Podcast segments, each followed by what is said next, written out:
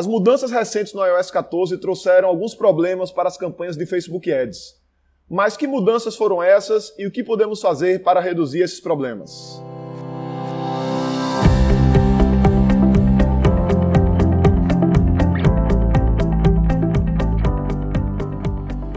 Diga aí, amigo, aqui é Felipe Pereira, seja muito bem-vindo ao Digcast número 270.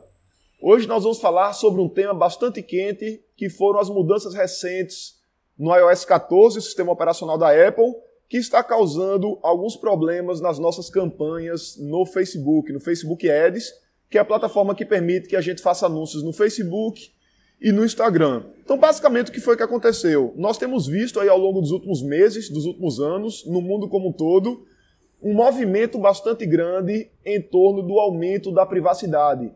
As empresas cada vez mais preocupadas em manterem a privacidade dos usuários, vários usuários atentos a isso. Aqui no Brasil, por exemplo, tivemos aí a LGPD, que entrou em vigor, acho que ano passado, em 2020, e isso tem trazido várias mudanças dentro do marketing digital. E recentemente, agora mês passado, salvo engano, tivemos aí o anúncio das mudanças no iOS 14, sistema operacional da Apple, trazendo alguns transtornos para o Facebook. Então, basicamente, o que aconteceu é que algumas informações elas passaram a ser mais restritas e com isso nós estamos passando por algumas mudanças dentro da plataforma. Então, que problemas são esses que a gente está vivenciando dentro da plataforma de anúncios Facebook Ads?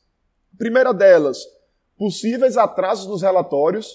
Então, antigamente, você rodava uma campanha e você tinha muitas vezes ali informação em tempo real, tempo quase real, e agora as informações de conversões, elas podem demorar para aparecer, ou seja, você fez um anúncio, alguém clicou no anúncio, foi no site, se cadastrou e essa informação desse cadastro, ela pode demorar bastante tempo para aparecer dentro lá do painel de administração das campanhas no Facebook Ads. Antigamente isso aparecia rapidamente, agora vai levar mais tempo para aparecer.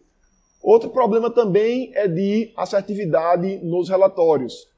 Então, os números que nós vemos agora, eles podem ser números, além de desatualizados, né, defasados por conta desse atraso, são números que não são tão fidedignos. Então, a gente vai ter, por exemplo, dentro de uma plataforma de vendas, eu vou ter lá 20 vendas realizadas e o Facebook vai me mostrar que tivemos apenas 10 vendas, por exemplo. Então, a gente vai perder parte das informações. Os detalhamentos por idade, por gênero, por região e por, e por posicionamento, ele vai deixar de ser disponível, vai deixar de estar disponível. Além de mudança na janela de atribuição. Então, antigamente a gente podia detalhar lá uma campanha ou um conjunto de anúncios por idade, verificar que idade gerou mais conversões, gerou mais cliques, ou por gênero, a gente podia segmentar isso, masculino e feminino, e ver quantas pessoas viram os anúncios, quantas clicaram e assim por diante. Isso agora vai estar indisponível.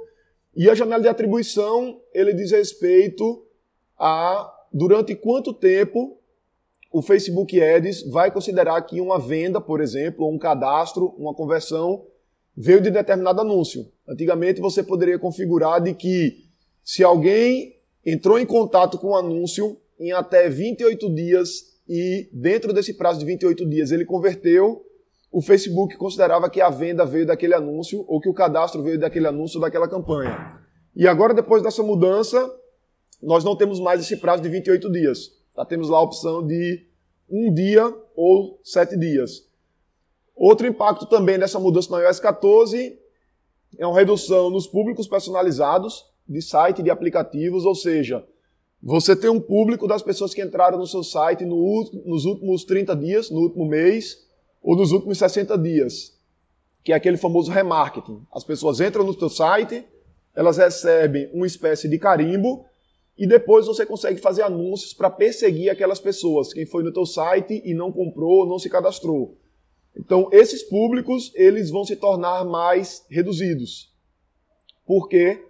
Porque as pessoas que estão com essa privacidade mais rígida, elas não vão estar mais sendo marcadas com esse carimbo para ser impactada lá posteriormente por suas campanhas.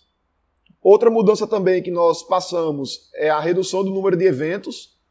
Então você podia controlar uma determinada campanha, quantas pessoas entraram na página X, quantas se cadastraram, quantas foram para o carrinho de compras, quantas foram para o sistema de pagamento e assim por diante. E agora nós temos apenas oito eventos desses podendo ser marcados. Além da necessidade de você verificar um domínio. Antigamente você podia pegar qualquer domínio de qualquer site e fazer o acompanhamento dele dentro do Facebook. Agora você precisa mostrar para o Facebook que você é o dono daquele domínio e tem que fazer um processo de verificação. E uma vez alterada essa verificação do domínio ou alterado esses eventos, esses oito eventos que você pode cadastrar, o Facebook vai fazer uma análise e você não pode rodar campanhas dentro desse, desse perfil né, dentro, usando esses eventos que você está alterando por 72 horas, né, por três dias. Então são várias alterações e aí a grande pergunta é qual é o impacto negativo dessas alterações? Algumas delas, por mais que pareçam uma restrição, elas acabam não sendo uma restrição grande na prática ou a gente tem como contornar. Por exemplo, essa questão dos eventos personalizados, de oito eventos. Na prática, dificilmente você vai ter um projeto em que você precise de mais de oito eventos. Além de que você pode colocar oito eventos por domínio. Ou seja, se você for precisar de mais de oito eventos, você pode usar dois domínios diferentes, né? Seu site.com.br e seu site.com, por exemplo, e cada domínio desses você vai ter acesso, você vai ter à sua disposição oito eventos. Então, se você usar três domínios, você vai ter direito a 24 eventos e assim por diante. Essa questão das horas de dessa necessidade de horas para atualização realmente é uma coisa que pode atrapalhar um pouco, então exige que você se organize um pouco mais. Por exemplo, a gente está agora no meio de um lançamento que a gente vai rodá-lo semana que vem, um evento de três dias de lives, na segunda, terça e quarta.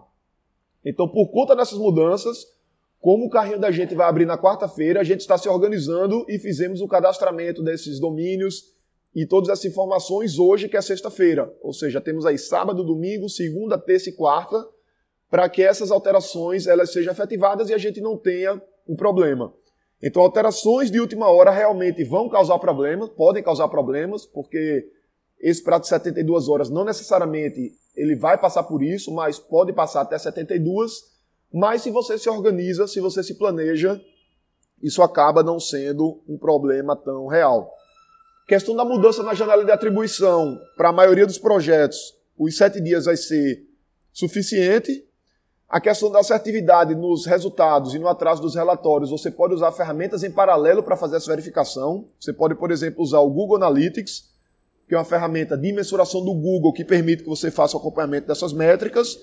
E por mais que não seja integrado diretamente com o Facebook Ads, você vai ter ali a informação disponível na sua mão para que você consiga tomar as decisões. Então, o grande lance é que isso é um fato. O que é que a gente precisa fazer na prática? Primeiro, verificar os domínios sempre. Segundo, cadastrar os oito eventos por domínio, fazer isso com antecedência. Sempre se planejar para não ter mudanças de última hora e não sofrer com as campanhas paradas nesse período. E entender que o processo basicamente agora é esse. Então não adianta reclamar, não adianta chorar, é assim mesmo e ponto. E eu sempre gosto de falar que, por mais que as informações não sejam 100% corretas, elas nos ajudam bastante na otimização. Então gosto sempre de usar uma analogia que é um jogo. Imagina o seguinte: a gente vai fazer um jogo, tem uma roleta, você vai escolher um número, eu vou rodar essa roleta e se você acertar esse número, você ganha. E na verdade temos duas possibilidades. Opção A, a gente vai rodar a roleta. A roleta tem de 00, do número 0 até 99, ou seja, tem 100 possibilidades. Você escolhe um número e se acertar o número você ganha. E tem uma outra roleta B, uma opção B, que ela tem de 00 até 99, porém o número 00 e o 01 eles estão fechados. Alguém colocou Durepox lá na roleta e aí a bolinha não pode cair no 00 e não pode cair no 01. E aí a grande pergunta é: qual das duas roletas você escolheria para jogar? A roleta A ou a roleta B? Naturalmente, a roleta B é uma roleta mais interessante. Por quê? Porque você já sabe que nessa roleta não pode dar zero e não pode dar um. Ou seja, a sua chance de acertar ela é maior.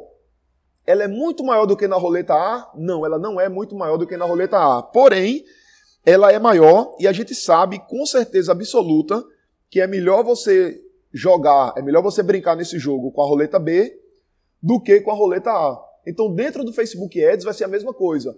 Por mais que a gente tenha informações menos fidedignas, por mais que a gente saiba que lá no painel, por exemplo, se aparecerem 10 vendas, na prática podem não ser 10, podem ser 20.